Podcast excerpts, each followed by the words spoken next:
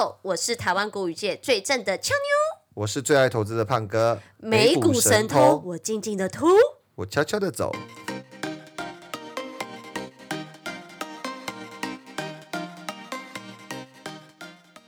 大家好，跟大家拜个早年，小老虎送祝福，大虎送您好运到，二虎送您精神好，三虎送您大红包，四虎送您长有效，五虎送您没烦恼，祝你五狐狸们虎年行大运啊！哇，厉害厉害！我来一个，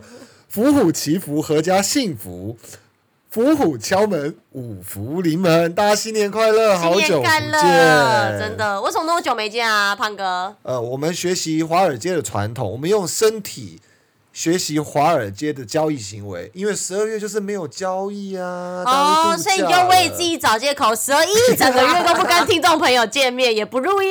就去度假了。老朋友们回来一定有发现，我们的节目形态有些许的改变。为什么呢？因为今年是新年，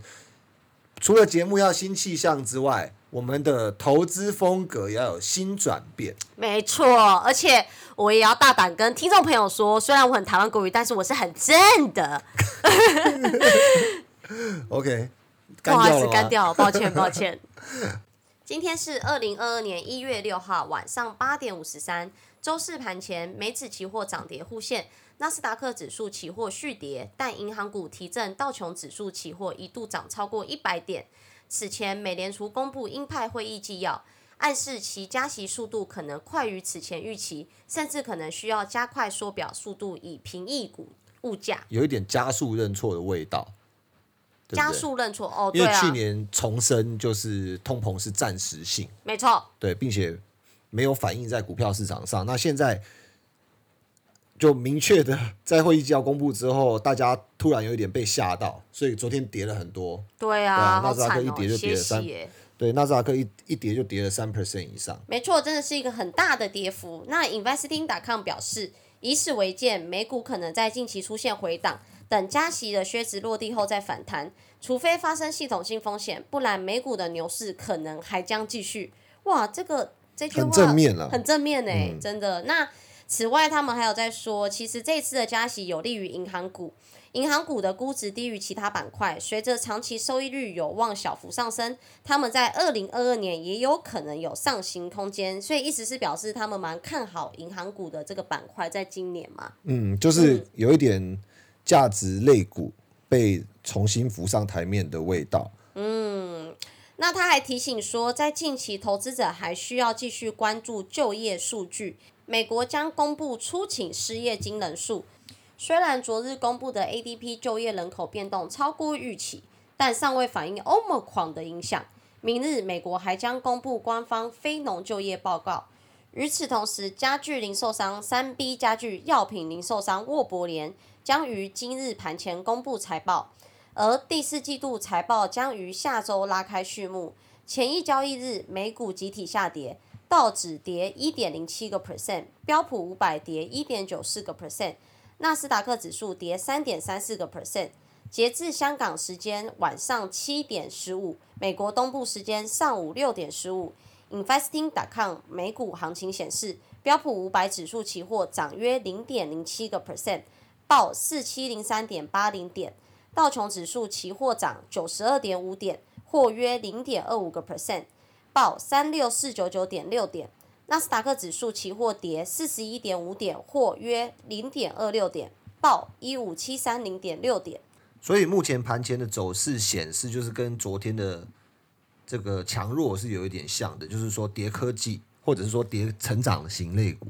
嗯，没错，看起来是这样。对，那其他像呃，比如说原本在呃去年或者是甚至前年比较不会被重视的价值型类股。嗯哼。对，好比说银行类、电讯类或者是能源类股，相对来讲就呃凸显出来比较抗跌，或者是在最近波动中比较受青睐。是，那刚刚那是指数的部分嘛？那它有一些重点的盘前个股，像 Google 的话涨约零点零七个 percent，那 Facebook 的母公司 Meta 涨零点九二个 percent。法国对 Meta 及 Google 分别处以六千万欧元和一点五亿欧元的罚款。嗯那理由是这两家公司违反隐私规则，使得用户无法轻易拒绝上网痕迹被跟踪。哦，这个是最近就是一直很有话题的一个部分。就是隐私权啊。对，嗯，可是我记得 FB 不止被罚过一次隐私的部分，之前也泄露各自被罚嘛。对，其实就因为开始这个网络化越来越被重视这个隐私权，那当然另外还有那个治安的部分的话，也是越来越被重视。嗯，对。所以其实他们又被罚款，感觉已经蛮常见了。好，那还有一个 VRCon 的一个部分的话，正在考虑全部或部分出售旗下的电视网 CW Network。这个去年好像呃是不晓得是不是 Fox TV 还是其他的电视也把很多就是因为反正现在大家都到网络串流平台上面去了嘛，所以这个业务看起来不是一个偶发事件，就变成是一个呃。感觉趋势一个对一个一个持续性的浪潮。那他们这有提到 Nike，就是目前跌大概小跌零点一个 percent。还有另外一间公司叫做 Green Power Motor Company，叫呃纳斯达克的代号是 GP，交付六辆电动校车，是公司最大的单笔校车订单。嗯，就校车也电动化。嘿，没错。那银行股的部分小幅上涨，瑞士信贷集团上涨零点九一个 percent。高盛集团上涨零点九七个 percent，摩根大通上涨一点二五个 percent，摩根士丹利上涨一点四八个 percent，花旗集团上涨一点一六个 percent，富国银行上涨一点一七个 percent，美国银行上涨一点五三个 percent。这边很明显就是银行类股盘前都普涨，跟昨天的这个强弱的这个分野就有一点延续性的感觉。是的，那我们开春的最大红人公司 Tesla。开春涨十三趴，但今日盘前小跌一点五二个 percent。哦，昨天也是跌的蛮凶的。嗯，那市值破三兆的苹果公司今天盘前也小跌零点七个 percent。昨天也小跌了两两 percent 多。是的，那最近大家在用 Netflix 追剧，华灯初上的这个目前盘前也小跌零点九八个 percent。微软公司也小跌零点二四个 percent，亚马逊小跌零点二六个 percent，Twitter 小跌零点零八个 percent。其实目前看起来就是科技股还是普跌啦。对对，但有一个比较特别的地方哈，这个哇中概股的部分。哎呀，中概股的部分，百基神州宣布，中国国家药品监管局批准百泽安用于局部晚期或转移性非小细胞肺癌患者的二线或三线治疗。富途证券涨二点八个 percent，老虎证券涨二点一四个 percent，蔚来汽车涨零点零三个 percent，理想汽车涨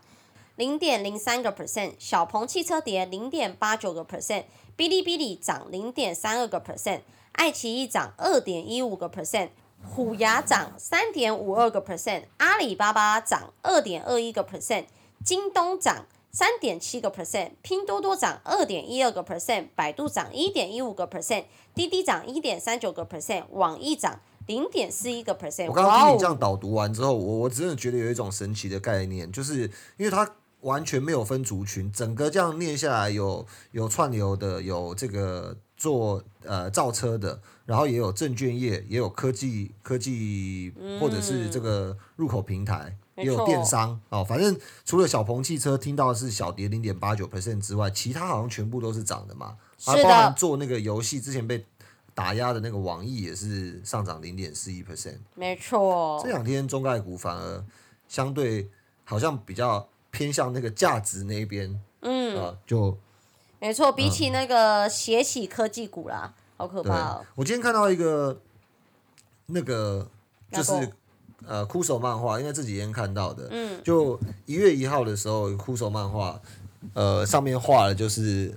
呃今年的新年新愿望，然后新年新愿望就是都会许什么很多很正向的，然后就有一个人说，我许愿，我希望可以今年在股市里面发大财，哎，然后第二天漫画家重新画过，他写说，我希望今天能回本。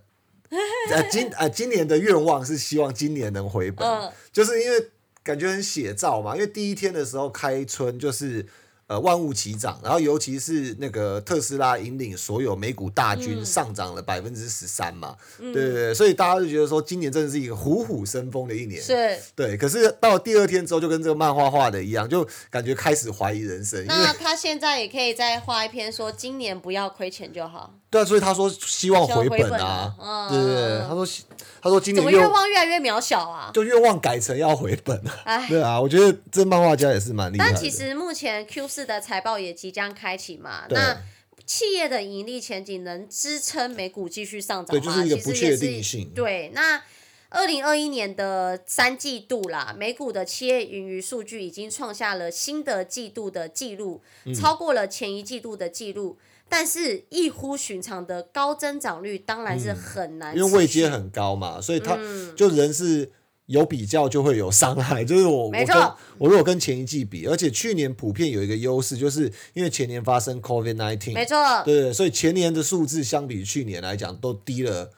很大一没错，其实。胖哥讲到重点哦，因为其实他是对比的是去年和疫情相关的严重放缓的情况，四季度预计增长率会回归到正常化，那增长速度也会放缓。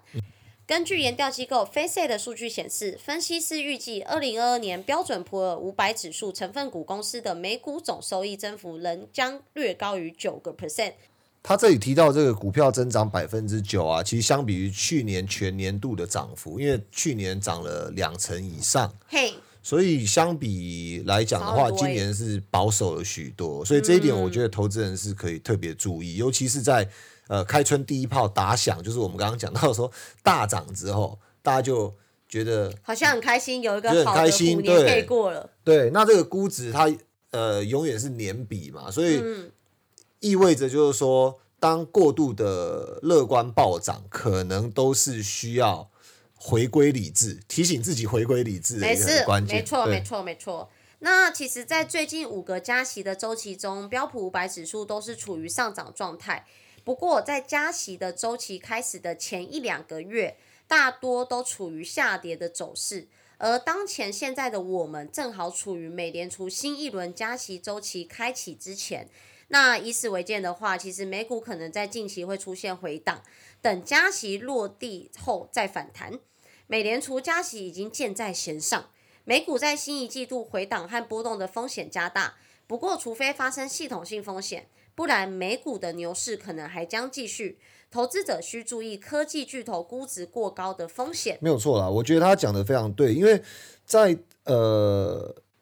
呃，他提到就是说加息周期的前一两个月的震荡，这是有目共睹。但是他的结论提到说，美股牛市会继续，哦，除非发生系统性风险。系统性风险就是全面性的是，这个危机嘛，比如说像呃两千零七年的次贷雷曼风暴，嗯，海啸啊，对，全部人一起经历这个衰退嘛，不然的话，基本上在呃正常，因为现在美股的经济数据公布出来还是非常好的，是，然后企业还是有成长的状态下，其实基本上他认为不会回档。可是有一个不一样的地方，我觉得他没有提到，嗯，就是现在的通膨很高。是，那他说靴子落地，就是说，呃，可能我觉得他指的是说加息宣布的那一刻，属于靴子落地的时候吧，对不对？就嗯。我就说，因为我一直在，因为投资股市最怕就一个不确定性，尤其是哦昨天突然说，哇加速，我一下子又要升息，一下又要缩减购债，然后一下子又要回收市场，就 tapering 回收市场过多的资金，那不免投资者就会觉得说，哦，我好担心这件事情的发生，于是争先恐后的从股票市场中撤出，所以投资者怕的是一个不确定。那他这里指的靴子落地，就是我把它解读为说，如果假设当联准会，譬如说三月的会议上宣布升息了。常常就有时候会出现一种叫利空出尽的状况，就是哦，今天升息了，可是通常升息其实才意味着紧缩的开始，或者是借贷成本变高。可是反而那时候股票很容易上涨，因为前面都已经反应了。了对，可能到那个时候，或许呃美股已经修正了百分之十或百分之十五，好，但是呃根据他的说法，在没有发生系统性风险，可能不会走向空头，就还是维持就还是牛市啦，对，还是还是牛市，不会发生一个二十 percent 以上的连续性跌幅。没错。那靴子落地之后，整个利空出尽完之后，投资人表示已经先反应了，但没有讲到的是，会不会因为通膨没有办法压抑，所以呃拉大了这个升息的力度，或者是升息的预期，就是无限的叠加或膨胀。这一点我觉得是今年最大的风险。对主这这个最大的主旋律，就是虽然我也认同，就是说可能是牛市，但是可能还是所有投资朋友们要非常小心，对，要非常小心的一点。谨慎投资。没错，那我们看一下其他的市场，截至香港时间晚上七点二十二，美国东部时间是上午六点二十二。Investing.com 的欧股行情显示，欧洲股市普跌，那德国指数跌零点九三个 percent，法国 CAC 四零指数跌一点一一个 percent，伦敦富时一百指数跌零点四六个 percent。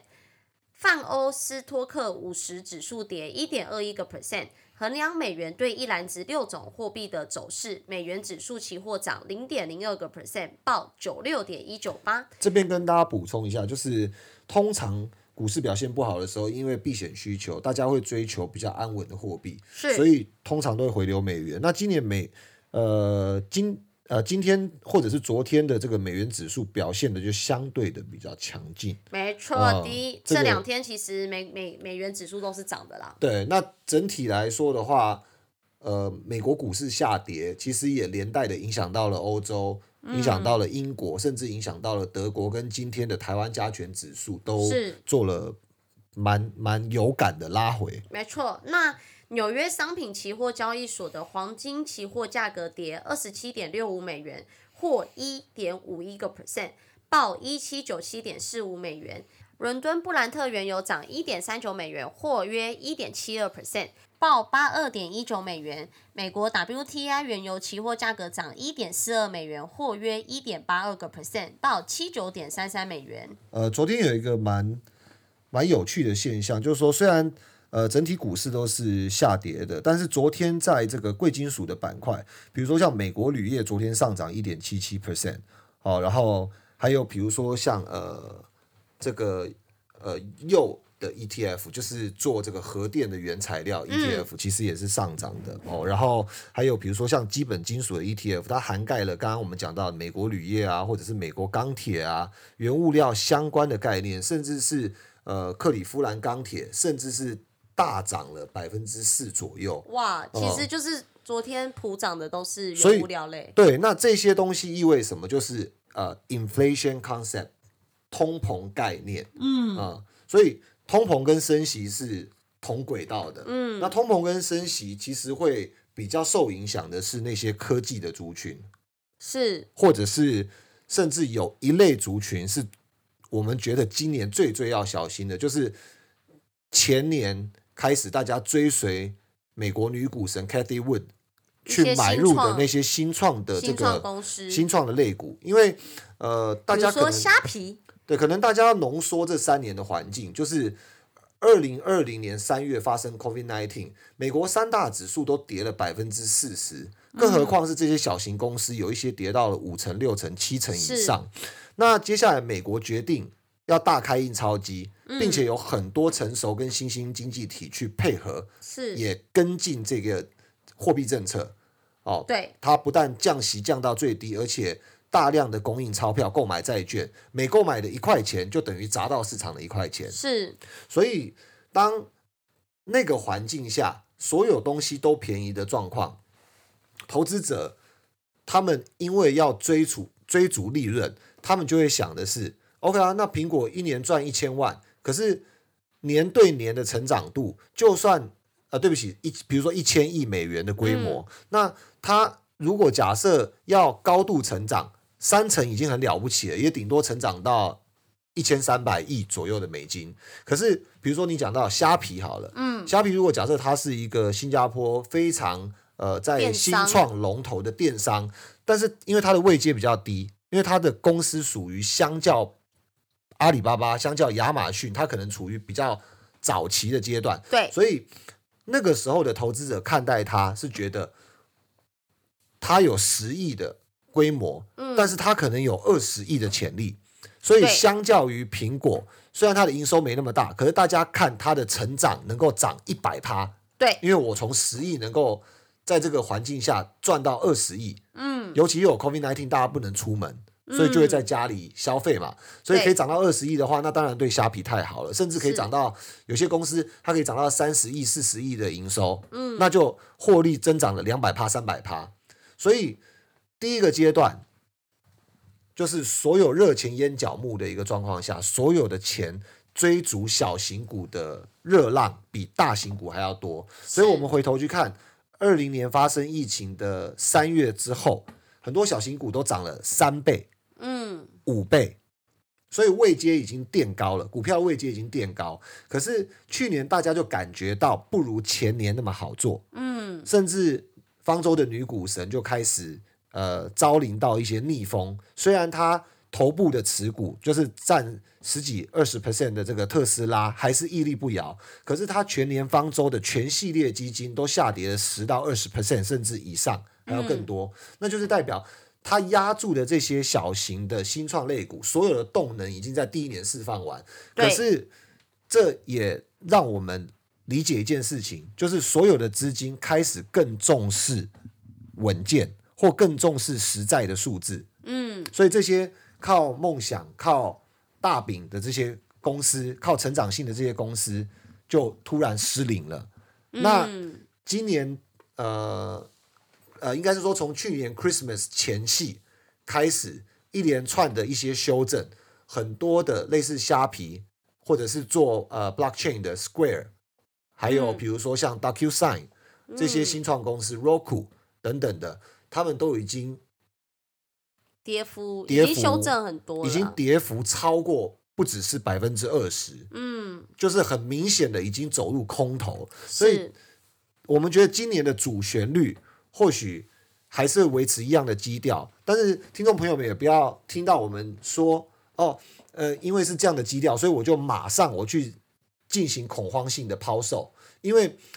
我们最怕就是如果假设你恐慌性的抛售完了之后。它开始反弹，因为它的波动很大，所以反弹它可能反弹个十 percent、二十 percent，那你就觉得、哇，这听错节目了，或者是卖错了。我们讲的是一个整个年度的主旋律，嗯所以资金这个从去年 Christmas 一直告诉我们，就是更重视安全度，没错，更重视主要的获利。我觉得这个开春呢就很沉重，告诉大家这些对啊，然后不要因为开春第一天什么都大涨，就就就放松了警惕。对，所以。嗯所以回归价值是今年的主旋律，可能大家要关注一些获利、营收非常具有规模，而且非常有能见度。嗯，对，那它的股票位阶相对比较没那么高，所以比如说，好，一样是半导体族群，可是嗯为什么几家欢乐几家愁？比如说像俏妞刚帮我们导读盘前新闻的时候，我们有是听到有一家科技公司叫 Intel 啊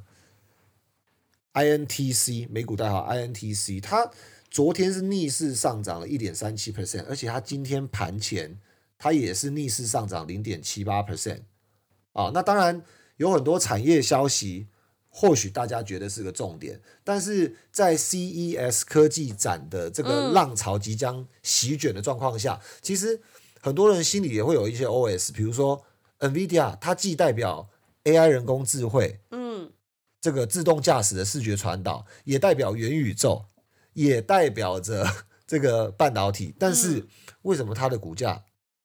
是下跌的？嗯。就是我们刚刚提到的，就是说资本开始重视价值，价值，所以回头来看本益比，那 Intel 的它的本益比只有百只有十点二倍，嗯，换句话说，它是一个赚一块钱的公司，能够维持只有十块的股价，资金对它比较放心，是，觉得它没有很贵。嗯，可是 NVIDIA 也是一个非常非常棒的公司，对。相对对比下来，投资者在这种即将要升息、估值调整的前夕，大家就觉得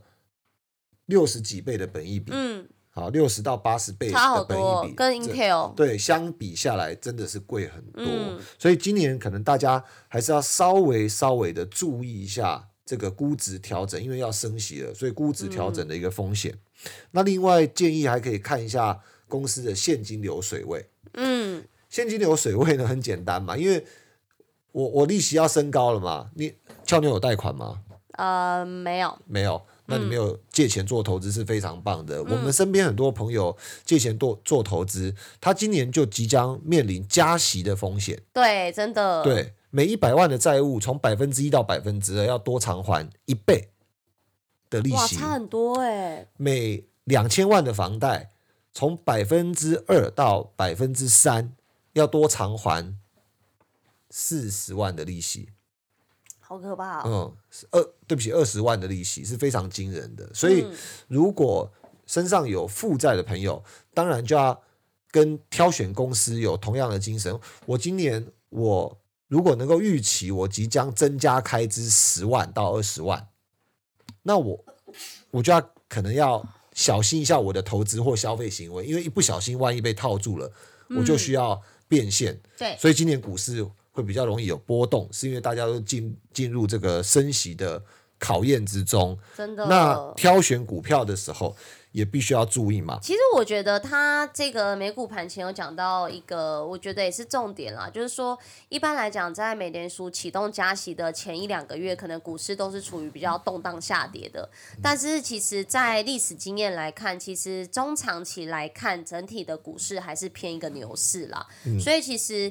呃，按照这个解读，其实在这一两个月，只要有一些价值型的股票做一个修正，其实呃，投资朋友是可以注意一下嘛，看要不要成为他的股东嘛。对，或者是或者是说，呃，成长型的公司也是可以的，不是不能投资，但是它这个估值调整的速度嗯，如果够快，大家可以确认它的底部。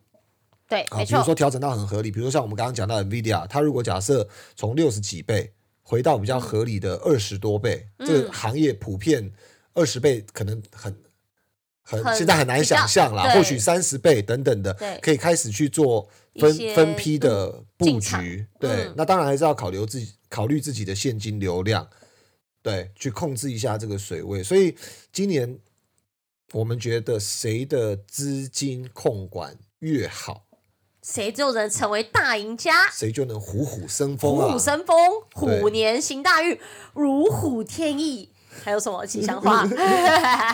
人中虎龙，